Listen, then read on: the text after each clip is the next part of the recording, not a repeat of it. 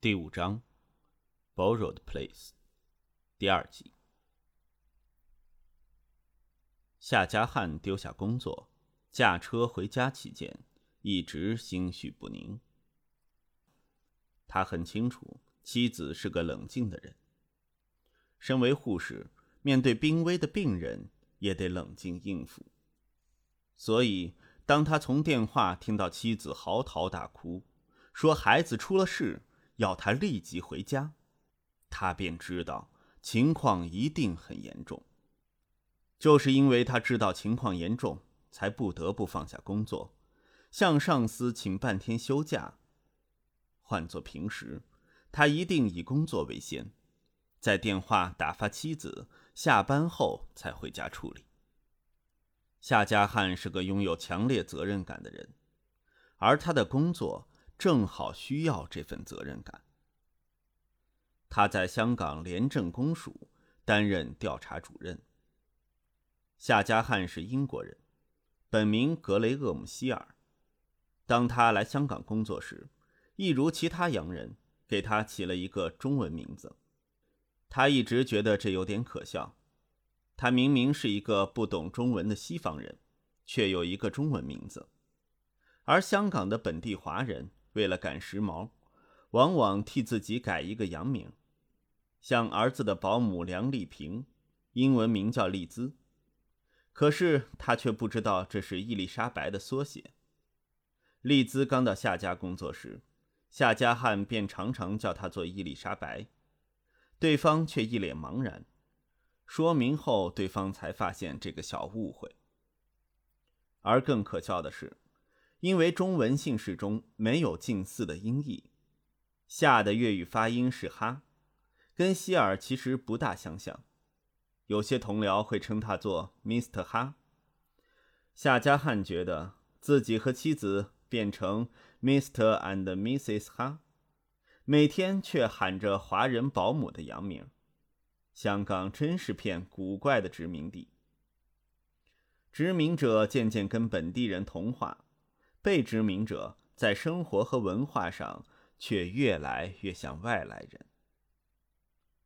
他的妻子叫斯特拉，因为中文名字通常只有单音节或双音节，于是取了个不大相像的名字舒兰。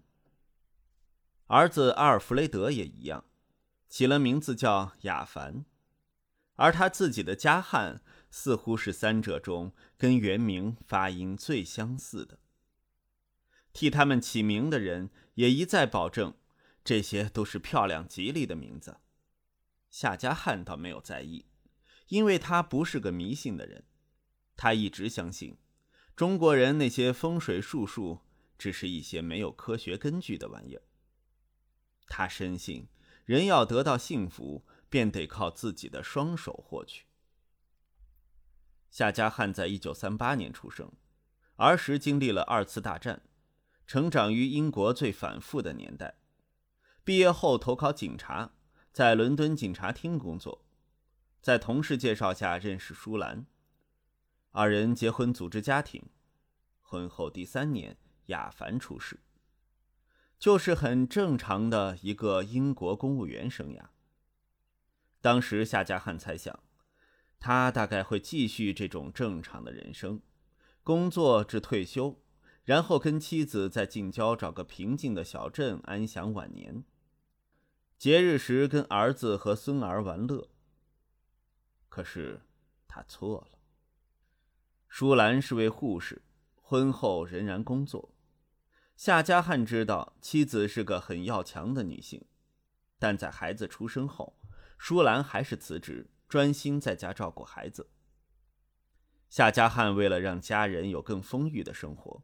以及弥补妻子辞职后减少的收入，他将多年积累的财产投资在房屋市场。由于他的信贷记录良好，加上公务员的身份，从银行借贷买房子，再放租赚钱没有任何阻碍。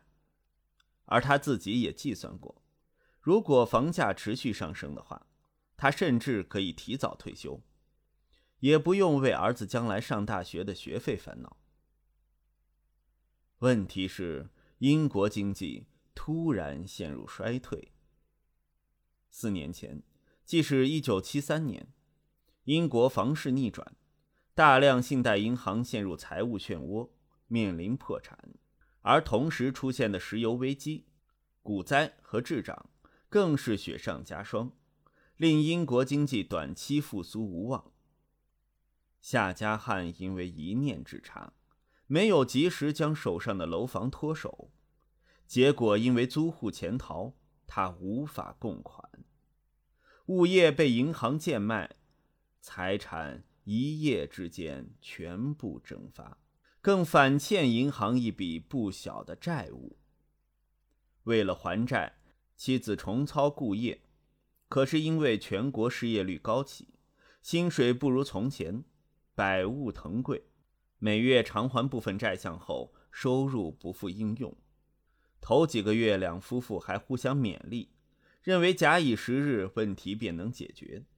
但时间一久，两人发觉清还债务的日子遥遥无期，忍耐力逐渐磨光，不时因为琐事闹脾气，偶然大吵一顿。六岁的儿子也察觉气氛有变。性格变得渐渐内向，笑容不再像以前整天挂在脸上。在夫妇二人快被生活逼得发疯时，夏家汉在报章看到一则广告：在远东的香港，殖民地政府刚成立一个叫廉政公署，专门打击贪污的执法部门，招聘各地有经验的执法人员。一级调查主任月薪有港币六至七千元，折合约六百英镑，这比夏家汉的月薪高上一大截。而且，广告还注明提供不少福利和津贴。于是，夏家汉跟妻子商量后，决定试试转换跑道。因为夏家汉在伦敦警察厅有丰富侦缉经验，面试后不到几天便收到应聘通知。一家三口整装待发，准备离开熟悉的故乡，到亚洲一个陌生的城市工作还债。夏家汉和家人之前对香港不甚了解，只知道是有一百年历史的英国殖民地，临近葡萄牙管制的澳门。因为决定到异地生活好一段时间，他们才去增加认识。对他们来说，香港的地名和街道名字很拗口。而且夏家汉在阅读书籍时发觉，原来这片殖民地有部分并不属于联合王国。香港岛和九龙半岛是割让给英国的占据地，但新界只是租界，租约在一九九七年到期。英国不可能在一九九七年后将香港切成两边，保留港岛和九龙的管制权，将新界还给中国，而问题仍未解决。两国政府未有定案。夏家汉读到此处，便觉得香港不过是一片借来之地。今天他到这城市工作，跟其他英国人一样，只是在别人的土地上讨生活而已。一九七四年六月，夏家汉带同妻子和儿子远赴香港，为了尽早还清债务，妻子夏淑兰在九龙医院觅得一份工作，院方认为。他的护士经验非常值得本地护士学习，所以待遇也相当不错。英国廉政公署替夏家汉办好不少迁居的繁文缛节，最大的帮助是提供夏家一间政府宿舍，位于九龙塘的南市大厦，是高级公务员专用的宿舍，单位宽敞，设计接近英国的高级公寓，令来自欧美的人员不会因为居住环境。落差太大而感到不安。虽然不是独栋房屋，但宿舍附近的环境优越，治安良好。在南市大厦旁边，各楼宇居住的不是本地的大老板，便是在外资公司工作的高级员工，或是调职香港的外国企业精英分子。孩子的教育本来也是夏家汉夫妇担心的问题，他们当初考虑来港，几乎因为这一点而却步。对夏氏夫妇来说，到异地工作五年、十年没有什么大不了，毕竟形势比人强，自己欠债便不得不认命。但对小孩子来说，童年的生活环境、学习阶段都很重要。他们担心在香港找不到好的学校，孩子没办法结交朋友，大大影响他的成长。夏家汉写信给在香港居住的友人，查问教育水准和资质，对方热心地寄了一大叠学校资料和招生章程给他参考。在读过资料后，两夫妇稍稍安心。因为他们知道香港教育制度跟英国接轨，而且有好些专门招收欧美学生的学校，课本、作业、教学语言，甚至家长通告等等，全部使用英文。英国小孩在香港念书，跟在英国并无太大差异。他们为儿子选择了在住所附近的学校，校园虽然不大，但老师和职员都能说流利的英式英语。态度热心亲切，给予夏家汉和妻子相当大的信心。在香港三年，夏家省吃俭用，努力储蓄，香港政府给予的津贴和福利也比夏家汉想象中多。加上加班费以及妻子的薪金，本来以为要三四年才能还清的债务，意外的两年便解决了，近一年还能存上一笔可观的积蓄。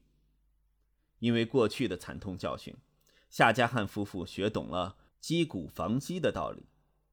他们不敢将钱拿去投资，大部分拨到银行的定期存款账户赚取利息。夏家汉打算在香港多工作一段时间才返英，一来薪水优厚，二来香港的经济情况竟然比英国本土好得多。他每天读报。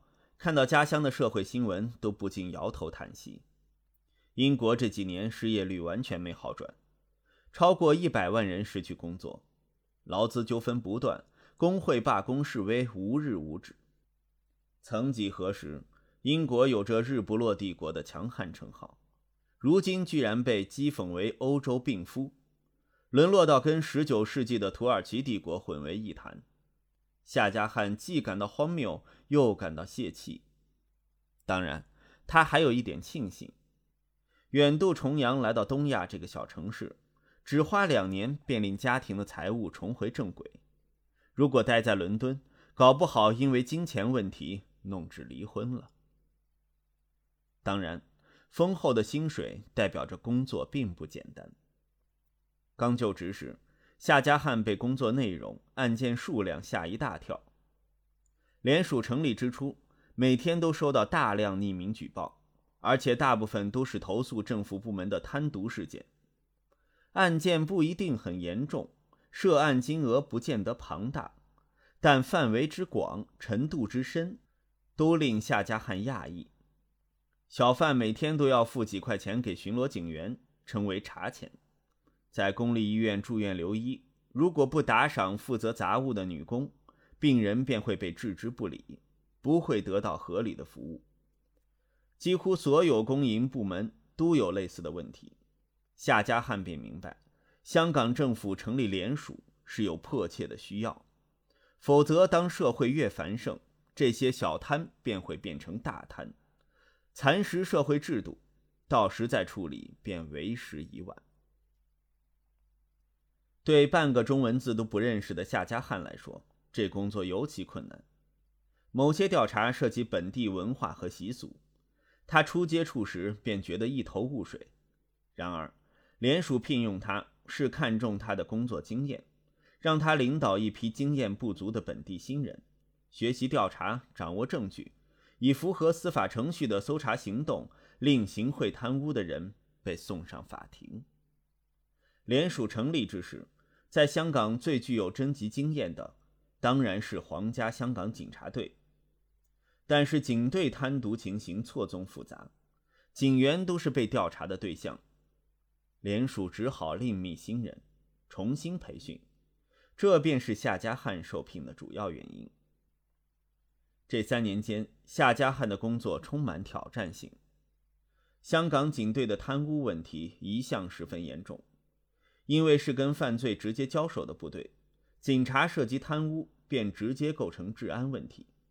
香港从开埠时期起，罪犯和黑社会利用金钱疏通，令执法人员开一眼闭一眼已是惯例。任何不法勾当，只要付得起钱，便能一一解决。警察扫荡非法赌场、色情场所、毒贩巢穴，目的并不是要肃清罪恶，而是要收取黑钱。歹徒付过款，便等于买通了通行证。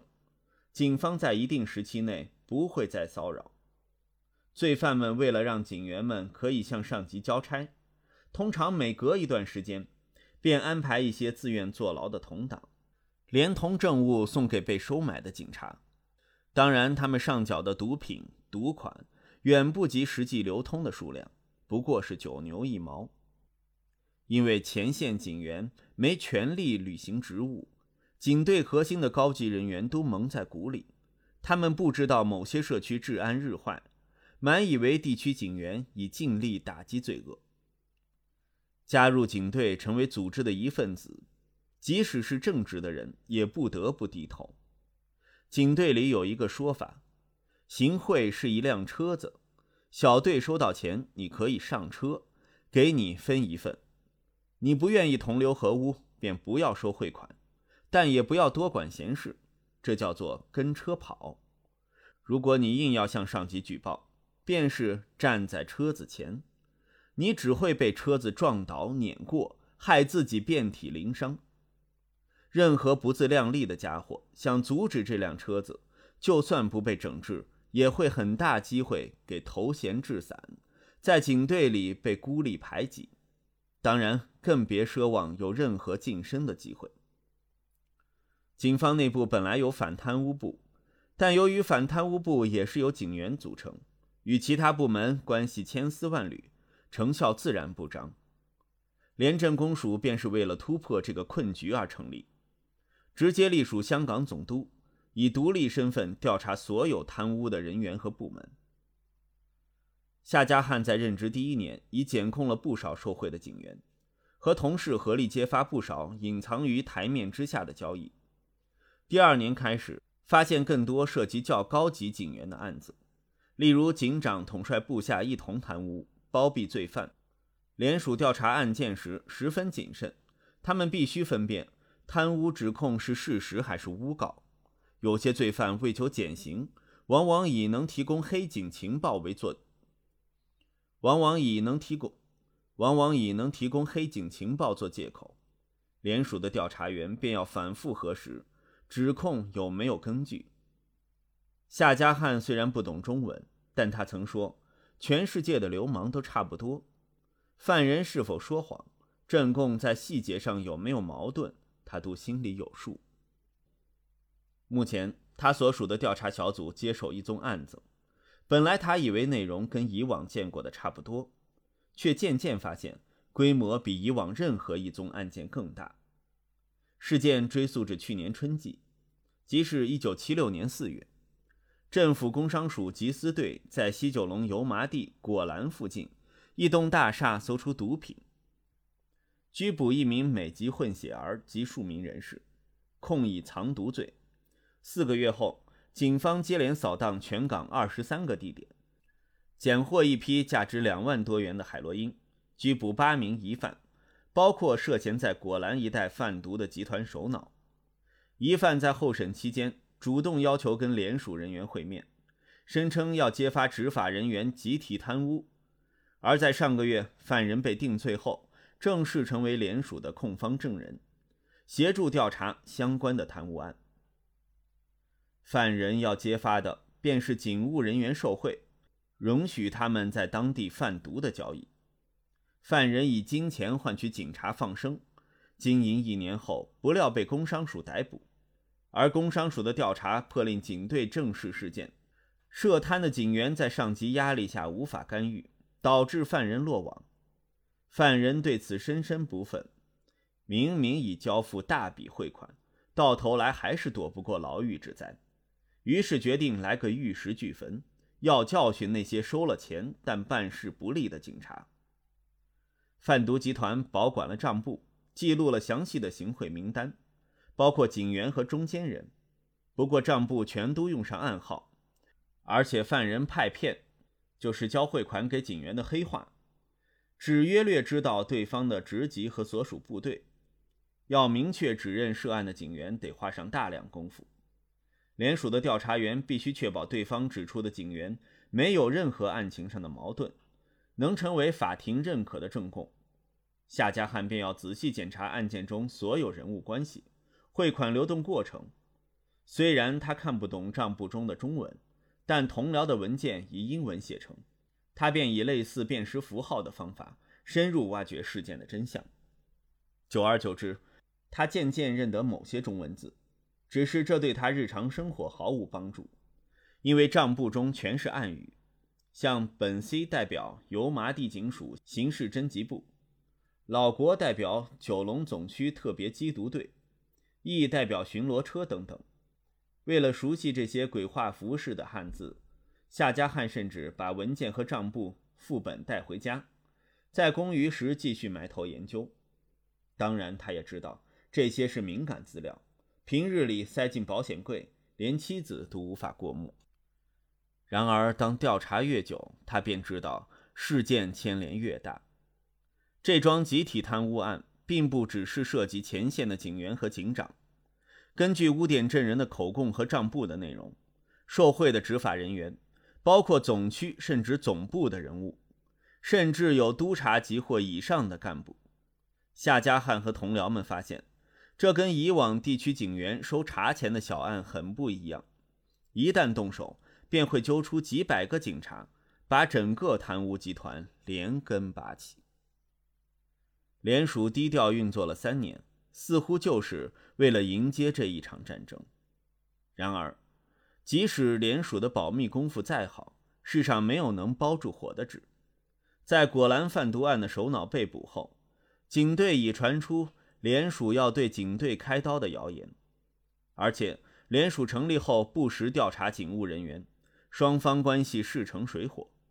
联署认定警队里百病丛生，所有警员都有贪污嫌疑，而警队认为联署矫枉过正，动辄想把看不顺眼的警员踢进监仓，要他们跟被自己一手抓进狱中的犯人为伍。正因为这个缘故。当夏家汉回到寓所，从陷入恐慌的妻子口中知道情况后，他感到震惊之余，同时对应否报警踌躇不决。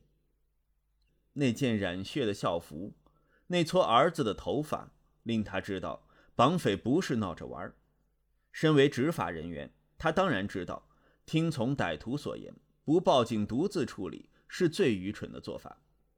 因为无论肉餐的家人报不报警，匪徒收赎金后放人的几率也一样，不过是一半一半。要跟绑匪周旋，尽力救助人质，由警方做后盾是最保险的做法。夏家汉在英国时见过警方在千钧一发间救出肉餐的案子。歹徒本来打算收赎款后杀害人质，幸好警员成功跟踪取赎金的犯人，找出对方的巢穴。然而，他不知道向警方求助，负责的警员发现他是联署人员，会不会敷衍了事？不，敷衍了事还好，最怕是公报私仇，有意无意间做出妨碍，害儿子丧命。他待在电话前，内心不断挣扎。妻子夏淑兰在他身后，无力瘫倒在沙发上。捏着那撮头发，不住哭泣。时间一分一秒过去，时钟指针指着下午一点三十分。夏家汉瞧着那件脏兮兮的校服，联想到儿子被歹徒剥去上衣，现在衣不蔽体，被关在某个黑暗的房间担惊受怕，终于立定主意，提起话筒。他知道。即使警方跟联署有嫌隙，这一刻他只能向皇家香港警察求助。他根本没有选择。